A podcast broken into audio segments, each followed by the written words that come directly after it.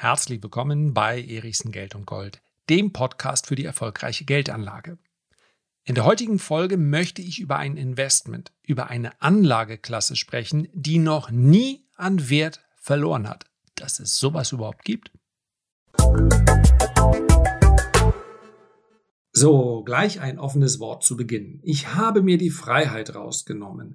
Aus einem Zeitraum von 30 Jahren, denn lückenlose Daten habe ich erst seit 1992 einfach mal im Titel noch nie zu machen. Ich finde, 30 Jahre an der Börse sind fast so gut wie noch nie. Aber eben nur fast. Tatsächlich sind die Daten vor 1992 nicht ganz lückenlos. Diese Einschränkung also gleich zu Beginn. Aber ich habe auch dort kein Jahr gefunden, in dem dieses Investment an Wert verloren hätte. Aber die Daten sind eben nicht ganz lückenlos.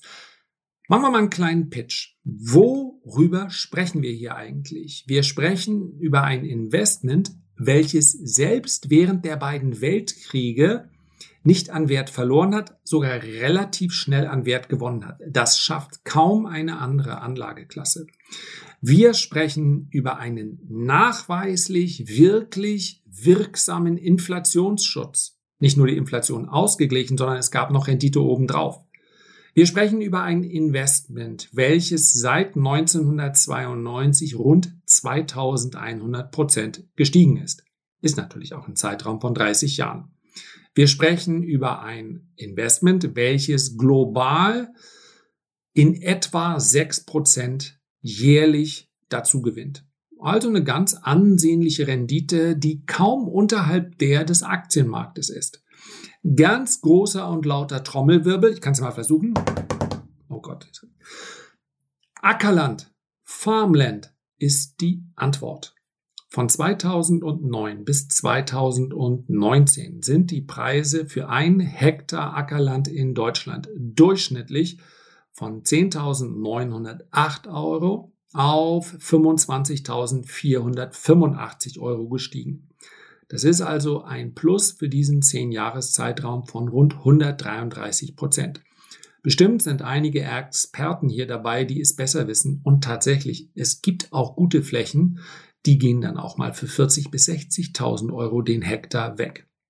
Ganz wesentliche Preistreiber ist natürlich, dass zum einen die Tatsache, dass die Anbauflächen immer knapper werden. Und wir haben es darüber in vielen Bereichen, in vielen Gebieten der Welt mit ganz, ganz ausgeprägten Monokulturen zu tun. Das heißt also, die Anbauflächen sind absolut möglicherweise gar nicht weniger geworden. Nur sie sind dann nach einigen Zyklen praktisch nicht mehr zu nutzen. Wir lassen diesen ganzen Bereich, der natürlich extrem wichtig ist, der vermutlich noch deutlich wichtiger ist als die Rendite, die man hier erzielen kann, der Monokultur, des Umweltschutzes, dass im Amazonasgebiet aus unterschiedlichen Gründen jeden Tag Flächen abgeholzt werden, dass du ins Heulen kommen kannst, den müssen wir heute außen vor lassen. Den finde ich, sollte man auch separiert besprechen, weil es natürlich ein sehr viel wichtigeres Thema ist. Da sollte man den gesamten Aspekt der Rendite einfach außen vor lassen. Auch an dieser Stelle oute ich mich sehr gerne als ein Mensch, der darüber nachdenkt, ob das wirklich etwas sein muss, womit jemand Rendite erzielt. Natürlich der Landwirt und natürlich das Unternehmen in diesem Agrarbereich unterwegs sind, keine Frage. Aber wir müssen natürlich, wenn wir über Klimaschutz nachdenken, über Umweltverschmutzung nachdenken, da müssen wir natürlich einen globalen Gedanken haben. Und da können wir dann nicht den Brasilianern sagen, ey, ihr solltet euren Regenwald da stehen lassen. Da müssen wir natürlich überlegen, ob wir nicht gemeinsam dieses Welterbe in irgendeiner Art und Weise kompensieren müssen. Also sagen, damit ihr dort nicht abholzt, werden wir euch diese und jene Kompensationsleistungen geben. Ansonsten werden die munter weitermachen und sagen, ja, ihr mit eurem Lebensstandard, ihr könnt ja munter über Naturschutz nachdenken. Hier bei uns geht's von der Hand in den Mund. Also, anderes sehr, sehr großes Thema. Die Anbauflächen gehen zurück. Gleichzeitig wächst der globale Bedarf nach Nahrungsmitteln. Schlicht und einfach, weil immer mehr Menschen auf diesem Planeten leben. Dagegen, und das muss man auch als Faktor zumindest langfristig mit im Kopf haben. Dagegen spricht natürlich zum einen, dass die Methoden immer effizienter werden, zum anderen aber auch, ich habe es ja vor einigen Monaten schon mal angesprochen, das Thema synthetisch produzierte Nahrung spielt derzeit praktisch noch keine Rolle. Das hört man mal irgendwo im Podcast und man hört das Google, man hört das Peter Thiel investieren und dass das irgendwann mal kommt. Wir sprechen in diesem Fall natürlich nicht nur über pflanzliche Burger, die würden in puncto Umweltschutz natürlich etwas verändern, weil Pflanzen viel, viel weniger äh, Energien verbrauchen, als das bei äh, Fleisch der Fall ist. Aber es ändert letztendlich nichts daran, dass natürlich auch dafür dann wieder produziert werden muss. Soja und so weiter. Bei synthetischer Nahrung sprechen wir darüber, dass das Ganze im Reagenzglas entsteht. Der Burger aus dem Reagenzglas. Und das ist etwas, da sind wir sicherlich noch nicht in dem Stadium angekommen. Ja, ich meine, es gibt ein, zwei exotische Restaurants, wahrscheinlich pro Großstadt, wo sowas dann mal angeboten wird. Aber noch spielt es keine große Rolle. Das wird sich aus meiner Sicht ändern. Und zwar garantiert ändern, weil es sich ändern muss. Man kann relativ leicht sehen, wie groß ist der Output aus dem gesamten Agrarsektor und wie schnell wächst die Weltbevölkerung. Und das geht zwangsläufig sehr bald nicht mehr zusammen. Das heißt also, sofern sich nicht an diesen beiden Entwicklungen dramatisch etwas ändert, und es sieht derzeit nicht danach aus, dann wird synthetisch produzierte Nahrung eine immer größere Rolle spielen. Und das wiederum, je größer die Akzeptanz ist, sollte die Preise von Ackerland dann möglicherweise unter Druck setzen. Sehr komplexes Thema. Was ich heute aber unbedingt noch besprechen möchte, ist die Frage, die ja zwangsläufig aufkommt. Naja, wenn etwas immer steigt, Inflationsschutz, seit 30 Jahren nicht gefallen, und wir sprechen hier, um ganz korrekt zu sein, von Ackerland, von Farmland in den USA. Es gab nämlich in Central Europe, also in Ungarn, äh, Russland, Rumänien und so weiter, gab es durchaus auch Phasen fallender Preise. Äh, wenn wir also dieses noch nie aufrechterhalten wollen, dann sprechen wir über Farmland, über Ackerland in den USA. Wie kann man davon profitieren? Direktinvestments sind aus meiner Sicht sehr, sehr schwierig. Sie sind möglich. Niemanden wird verboten. Man muss keine Bescheinigung irgendwo hinlegen und sagen, ähm, ich habe die und die Qualifikation, um ein Hektar Ackerland zu kaufen oder auch mehrere Hektar. Aber die Frage ist, wie sinnvoll ist dieses Unterfangen? Es ist zum einen natürlich sehr aufwendig, insbesondere wenn ich dann dieses Ackerland auch bewirtschaften möchte. Und ich kann es einfach nur Experten raten. Das gilt übrigens auch für Wald. Das gilt für Streuobstwiesen und, und, und. Das wird dann, Entschuldigung, einfach so lapidar, in, insbesondere wenn es in den Videos, ich sage ja immer über den Weltuntergang, nee, aber in Videos von denjenigen, die sich sehr viel Mühe machen zu beschreiben, wie der Mensch weiter existieren kann nach dem großen Systemreset. Sagen wir es mal so. Denen wird dann geraten, Wald, Streuobstwiesen, wenn ich diesen Begriff Streuobstwiesen schon höre. Ich kann mir nur ganz grob vorstellen, wie jemand dann, nachdem er sich so einen Ratgeber angehört hat, anfängt zu googeln, wo kaufe ich am besten Streuobstwiesen. Das mag alles ganz interessant sein, aber als Investment wahnsinnig schwierig. Und die allermeisten Privatanleger werden damit nicht nur kein Geld verdienen und keine Rendite erzielen, sondern Verluste machen. Warum? Weil es einen Punkt gibt, der ganz entscheidend ist bei solchen Investments und das ist der Kaufpreis.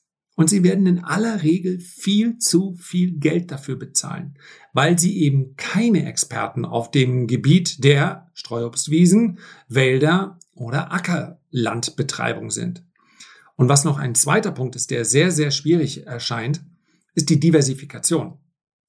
Wenn ich jetzt ein paar hundert Millionen, vielleicht eine Milliarde oder was auch immer hätte, dann kann ich mir natürlich erlauben, über ein Family Office, über Experten, die wirklich wissen, wie man das macht, auch mal 100 Millionen in Ackerland zu investieren.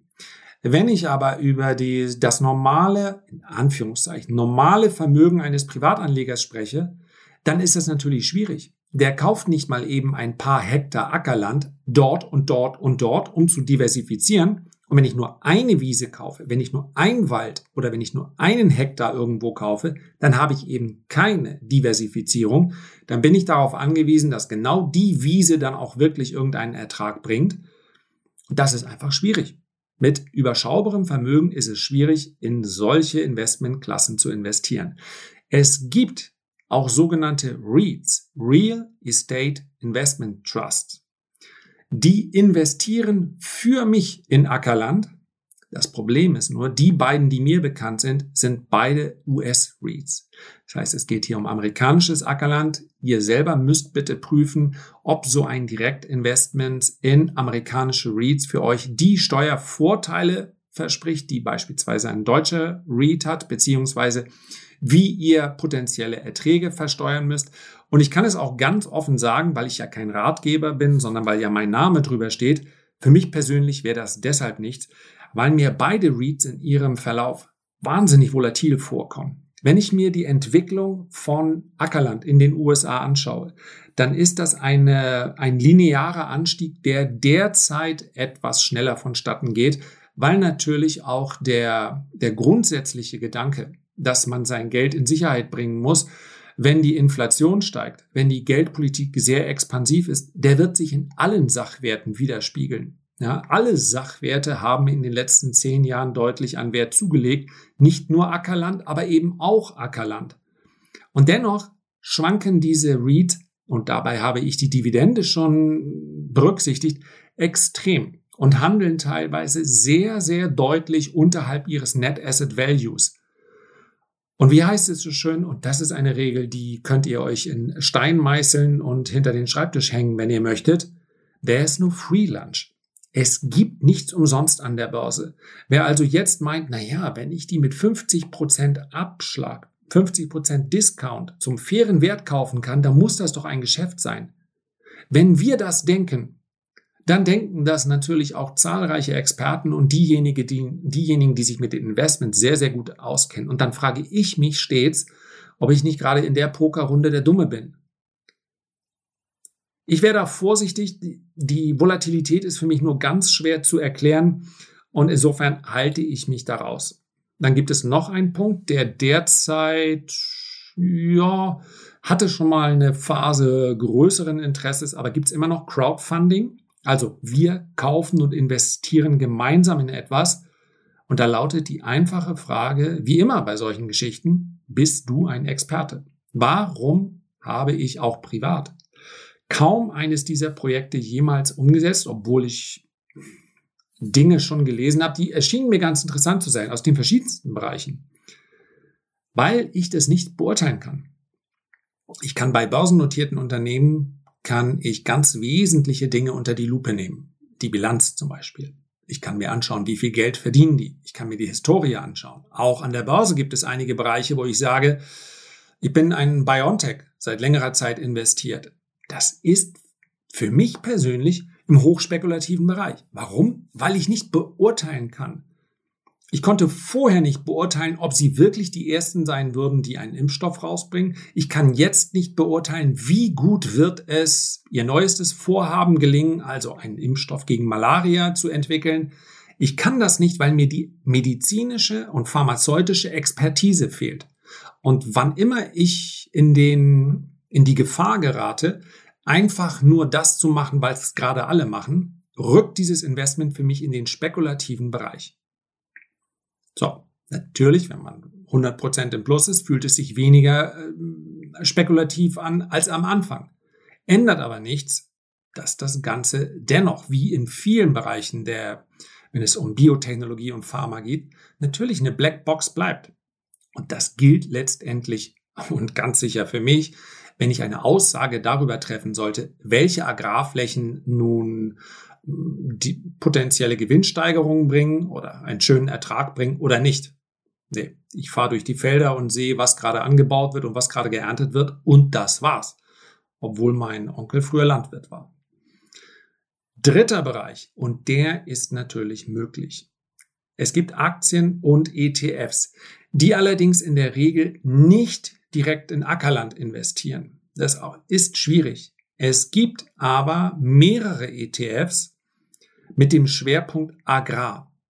Das sind dann in der Regel ETFs, wo hm, Einzelaktien enthalten sind, die aus den verschiedensten Bereichen in irgendeiner Art und Weise damit zu tun haben. Also Saatguthersteller, Maschinenhersteller und, und, und. Das ist ein Sektor, der war sehr interessant. Das ist ein Sektor, bei dem man davon ausgehen kann, dass in den nächsten Jahren weiterhin hier gute Erträge erwirtschaftet werden. Das ist aber genau aus diesem Grund, wie so viele Sektoren an der Börse, auch ein Sektor, der nicht mehr ganz billig ist. Und deswegen möchte ich zum Abschluss, obwohl Seien wir ganz ehrlich, der Titel war schon sehr verlockend. Ich habe derzeit keinen Agrar-ETF und ich habe auch keine Agraraktie in meinem Depot, zumindest nicht als Direktinvestment, einfach deshalb, weil ich keinen klaren Favoriten bestimmen kann. Ja, Maschinenhersteller haben eine gewisse Zyklik, äh, Saatguthersteller, mh, hm, das muss man auch mögen und das muss man auch wollen. Das ist allerdings ein Bereich, den wir Moral und Ethik lassen wir heute auch mal ein bisschen links und rechts und konzentrieren uns darauf. Also Monsanto habt ihr mitbekommen, dass das natürlich eine umstrittene, zum einen ein umstrittenes Unternehmen war, zum anderen auch eine umstrittene Übernahme von Bayer. Es zeichnet sich für mich kein klarer Favorit an, ab und deswegen lautet manchmal, obwohl die Story sich so schön anhört, das Urteil für mich, ja, war tatsächlich sich sehr interessant, sich damit zu beschäftigen. Es ergibt sich aber daraus für mich momentan kein neues Investment. Herzlichen Dank für deine Aufmerksamkeit. Ich freue mich, wenn du dir die Zeit nimmst, ein Feedback oder einen Kommentar zu hinterlassen. Und am allermeisten freue ich mich, wenn wir uns beim nächsten Mal gesund und munter wiederhören. Bis dahin alles Gute, dein Lars.